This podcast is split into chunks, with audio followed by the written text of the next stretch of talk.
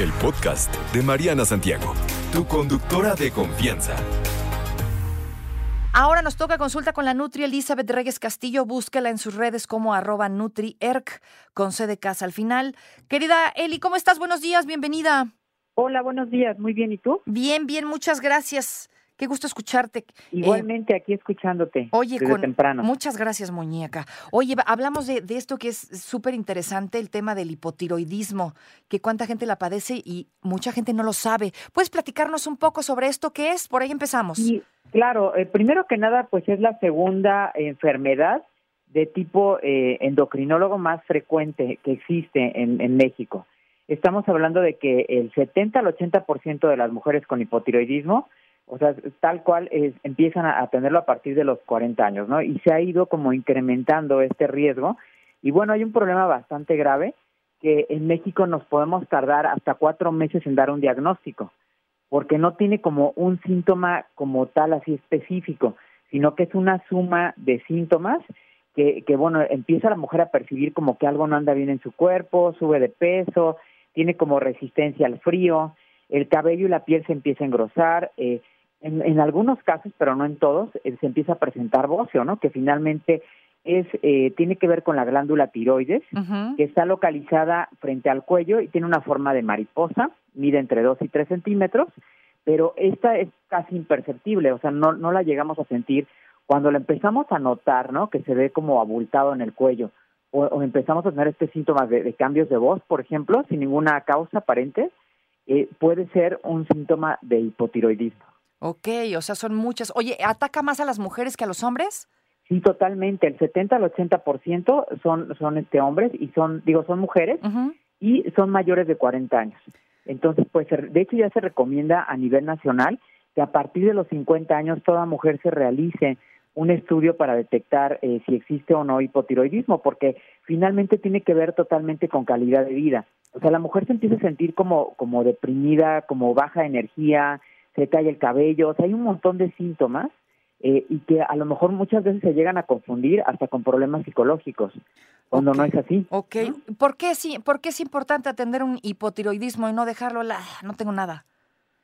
Eh, pues totalmente tiene que ver con el almacenamiento y liberación de muchas hormonas en el cuerpo que van a regular el metabolismo, frecuencia cardíaca, temperatura corporal, el tracto gastrointestinal, que también es otro de los síntomas, que llegan a tener, pues, por ejemplo, eh, muchísimo estreñimiento, falta de memoria y el cambio en el peso, ¿no? Yo te podría decir que en el caso de mi consulta es súper común también que lleguen porque aumentaron de peso de una manera como radical, ¿no? O sea, tenían X peso ya eh, estable y sin hacer nada empiezan a ganar peso. Ahora, creo que es importante mencionarte que también existe un mito al respecto de esto, ¿no? Empiezan a aumentar de peso, a lo mejor les detectan que sí tienen hipotiroidismo, pero resulta que ya con el tratamiento no bajan de peso. Y bueno, muchas veces ese es como el gran mito, que piensan que solamente por el hipotiroidismo se va a generar este aumento de peso, cuando no es así, ¿no? En realidad. Hay otros factores. Claro, o sea, totalmente el estilo de vida tiene que ver, ¿no? Ya ves que, pues sí, o sea, a veces nos agarramos de pretexto, ¿no? Como alguna cosa como para decir que tenemos, pues, sobrepeso, cuando en realidad no es así. Tenemos también, aparte de tomar el tratamiento que nos diga el médico, tenemos que cambiar el estilo de vida y hacer ejercicio. Otra vez vuelvo con lo mismo, ya sabes. Sí, no, no, me encanta. Tú eres como yo, el disco rayado, pero hasta que se nos grabe, no pasa nada. Oye, ¿cómo prevenir este hipotiroidismo? Pues en, en, realidad no hay prevención. Yo creo que lo que se tiene que hacer es dar el diagnóstico oportuno, el acudir con tu médico cuando empieza a sentir algún síntoma, que eso, pues bueno, no solamente es en el tema del hipotiroidismo, sino en cualquier enfermedad, ¿no? Ya sabemos, por ejemplo, que en el caso de la diabetes, en México nos llegamos a tardar todavía más tiempo, estamos hablando de hasta 10 años. Y tiene mucho que ver con nuestra cultura de, de a lo mejor no acudir con un experto y estar tomando como tratamientos mágicos o lo que escucho en TikTok, ¿no? O que me recomienda mi youtuber favorito. Exacto. Y pues finalmente eso no, no va a llevar a nada bueno y se pueden avanzar mucho más los síntomas y esto puede llegar, por ejemplo, en el caso del hipotiroidismo, entre tu calidad de vida que va a ser muy mala porque vas a estar cansado todo el día, y, y este, a sentirte mal y además puedes tener como un desequilibrio de minerales, como por ejemplo del calcio. Entonces, bueno, ¿cuáles serían las recomendaciones? No dejarlo avanzar, acudir a tu médico cuando te sientas extraño, ¿no? Y, y sobre todo mujeres después de los 50 años, realizarse un estudio de hipotiroidismo. Ok. Desde los 50, entonces no desde los 40. Pues sería lo ideal, o sea, lo que recomienda el Instituto y el INS es que sea después de los 50, pero bueno, pues igual en tu, en tu check-up eh, anual, pues sería bueno integrar este tema de la tiroides, ¿no? Desde los 40 años. Ok, oye, ¿este hipotiroidismo se, hereda? Eh, sí, se llega a heredar. De hecho, son como parte de los signos y, bueno, de, lo que se evalúa, que tengas algún antecedente. Eh, también otro de los factores de riesgo es la enfermedad psiquiátrica también, o por ejemplo, estreñimiento crónico también se llega a relacionar con hipotiroidismo. Entonces, bueno, igual en embarazo es, es ya una prueba que se incluye como de perfil normal, ¿no? Entonces, eh, pues no hay nada que prevenir, o sea, nada más que pues estarte atendiendo y estar vigilando tus niveles, ¿no? Que es algo, pues yo creo que básico y prioritario, que al menos una vez al año te hagas una química sanguínea, agregues lo de la tiroides y una biometría hemática para ver cómo te encuentras. ¿Cómo te encuentras? Oye, es que tengo una amiga que tiene 32 años y tiene justamente esta cosa, eh, hipotiroidismo. ¿Cuál es la diferencia entre, por ejemplo, hipotiroidismo y el otro, hipertiroidismo? Ajá. El hipotiroidismo es que la hormona deja de producir, deja de producir como tal, y en el hiper hay una estimulación mayor y se aumenta. Y bueno, obviamente los síntomas son totalmente diferentes, porque en el hipertiroidismo se activa el metabolismo y la mujer empieza a bajar de peso. Eh, hay algunos medicamentos que estimularon esto. Por ejemplo, había una, una para bajar de peso, que ya la retiraron del mercado hace poco, que tenía una relación directa con mujeres que pues habían estimulado además a su hormona para bajar de peso con este medicamento y que después eh, se generaban hipotiroidismo. Entonces, pues sí es una de las causas también algún medicamento, ¿no? Que pudiera haber pues alterado esto. Y sabes, hay algunas patologías en las cuales que se, debe de investigar la presencia de hipotiroidismo, por ejemplo, el síndrome del túnel del carpo, que a lo mejor eh, hay mujeres que lo llegan a tener. Tengo una paciente que lo tuvo pues en ambas manos y obviamente ya cuando le hicieron un estudio resulta que era eh, pues parte del hipotiroidismo que ya tenía. Oh. También, por ejemplo, la apnea obstructiva de sueño muchas veces se relaciona con hipotiroidismo y este la hiponatremia, que sería que el sodio se llega eh, a disminuir demasiado. ¿Qué es lo que te digo? Hay cambios eh, totalmente en minerales como calcio, sodio, potasio, y que eso es lo que también llega a generar fatiga, porque no hay contracciones musculares correctas. No, también tiene que ver pues con los cambios de frecuencia cardíaca y de temperatura corporal, que es algo que regula mucho la hormona tiroidea. Oye, una persona que tiene una vida saludable, no buena alimentación, hace actividad física, bla bla bla, puede desarrollarlo? Sí, también, porque es del sistema inmunológico. Entonces no hay no hay como una relación, es como la diabetes tipo 1, que en realidad no tiene que ver con tus factores de vida. La diabetes tipo 2 sí tiene que ver con tu estilo de vida, pero la 1 no porque es una enfermedad autoinmune. Tiene más que ver con este tema de genética, como me comentas de tu amiga, ¿no? Que probablemente sí. Pues, tiene por ahí hay algún antecedente y bueno, pues le tocó la mala suerte de traer. Sí, hombre, y sufre mucho, la verdad. Estamos hablando del hipotiroidismo, hipotiroidismo que ya nos dijiste que, cuál es la diferencia entre hipo y eh, hipertiroidismo. Oye, eh, platícame esto de los suplementos que ya sabes, ¿no? Que para todo luego le andamos queriendo buscar. ¿Existe algún suplemento que nos ayude a controlar, a regular, a mejorar el hipotiroidismo?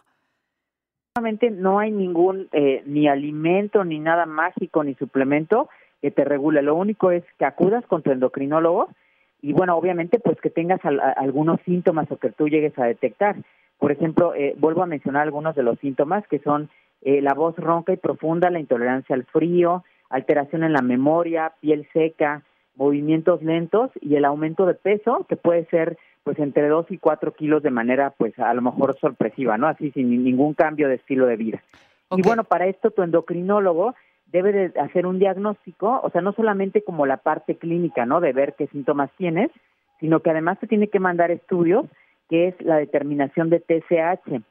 Y bueno, hay un punto importante que el TSH en algunas personas con sobrepeso y obesidad llegan a estar elevadas, pero no existe hipotiroidismo. Entonces, pues el médico tiene que mandar a hacer anticuerpos para poder detectar si existe o no este problema y pues en realidad el único tratamiento es tomarte el medicamento, tienes que tomártelo en ayunas, no combinarlo con ningún alimento y este esperar una hora para tu desayuno, por ejemplo, y bueno, pues cambiar tu estilo de vida, empezar a hacer ejercicio, eh, comer bien otra vez, no empezar pues a no, no integrar alimentos ultraprocesados, que esos ya sabemos que generan problemas y también en el sistema inmunológico, y, este, llevar un estilo de vida sano con horarios adecuados. Oye, decir esto también, ¿no? Hablabas hace un momento sobre el sobrepeso y no echarle toda la culpa al hipotiroidismo del sobrepeso. Decías que subes, ¿qué? ¿Tres kilos? ¿Te escuchaba?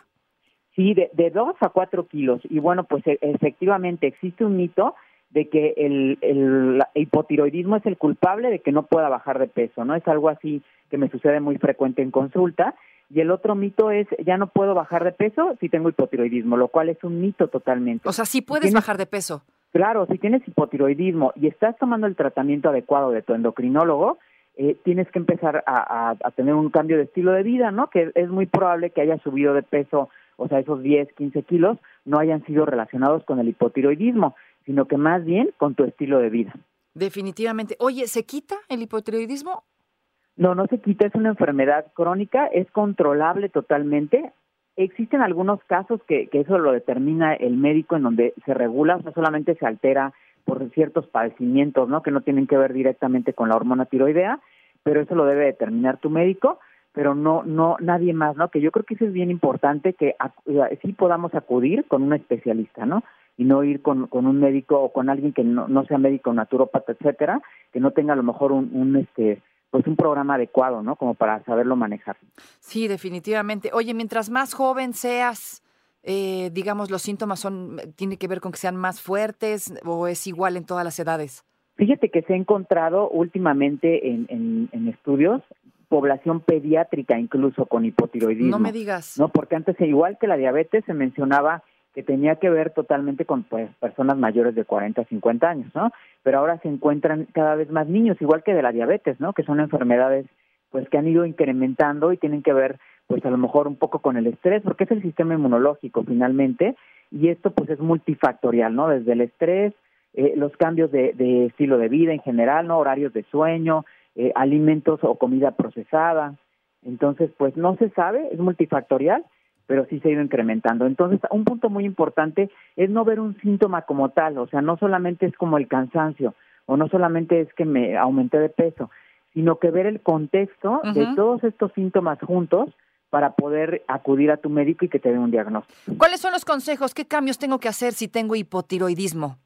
Eh, pues aumento de consumo de fibra eh, dentro de tu, de tu dieta, o sea, eh, integrar más frutas y verduras, quitar los alimentos ultraprocesados, todo aquello que tiene eh, hexágonos negros, ¿no? Que ya nos dieron una ayudadota, como lo hemos mencionado también en tu programa, pues quitarlos, ¿no? El, exceso de grasa saturada, el, grasa trans, el exceso de calorías y bueno, hacer ejercicio y tener horarios de alimentación, que también es algo que en estas ciudades nos falla mucho, ¿no? No tenemos ni horario para dormir, ni para comer, ni para nada, ¿no? y hacer ejercicio por lo menos media hora diaria. Listo, mi querida Eli. Pues ahí está, si sufre hipotiroidismo y quiere más información, ¿dónde te encontramos, Eli? Se nos acabó el tiempo. En arroba en Instagram y en ex eh, igual arroba Nutrier y consultero nutricional Elizabeth Reyes Castillo en Facebook. NutriErc con C al final. Gracias. No te preocupes, Mariana estará de regreso muy pronto. Recuerda sintonizarla de lunes a viernes de 10 de la mañana a 1 de la tarde por 88.9 Noticias. Información que sirve. Tráfico y clima cada 15 minutos.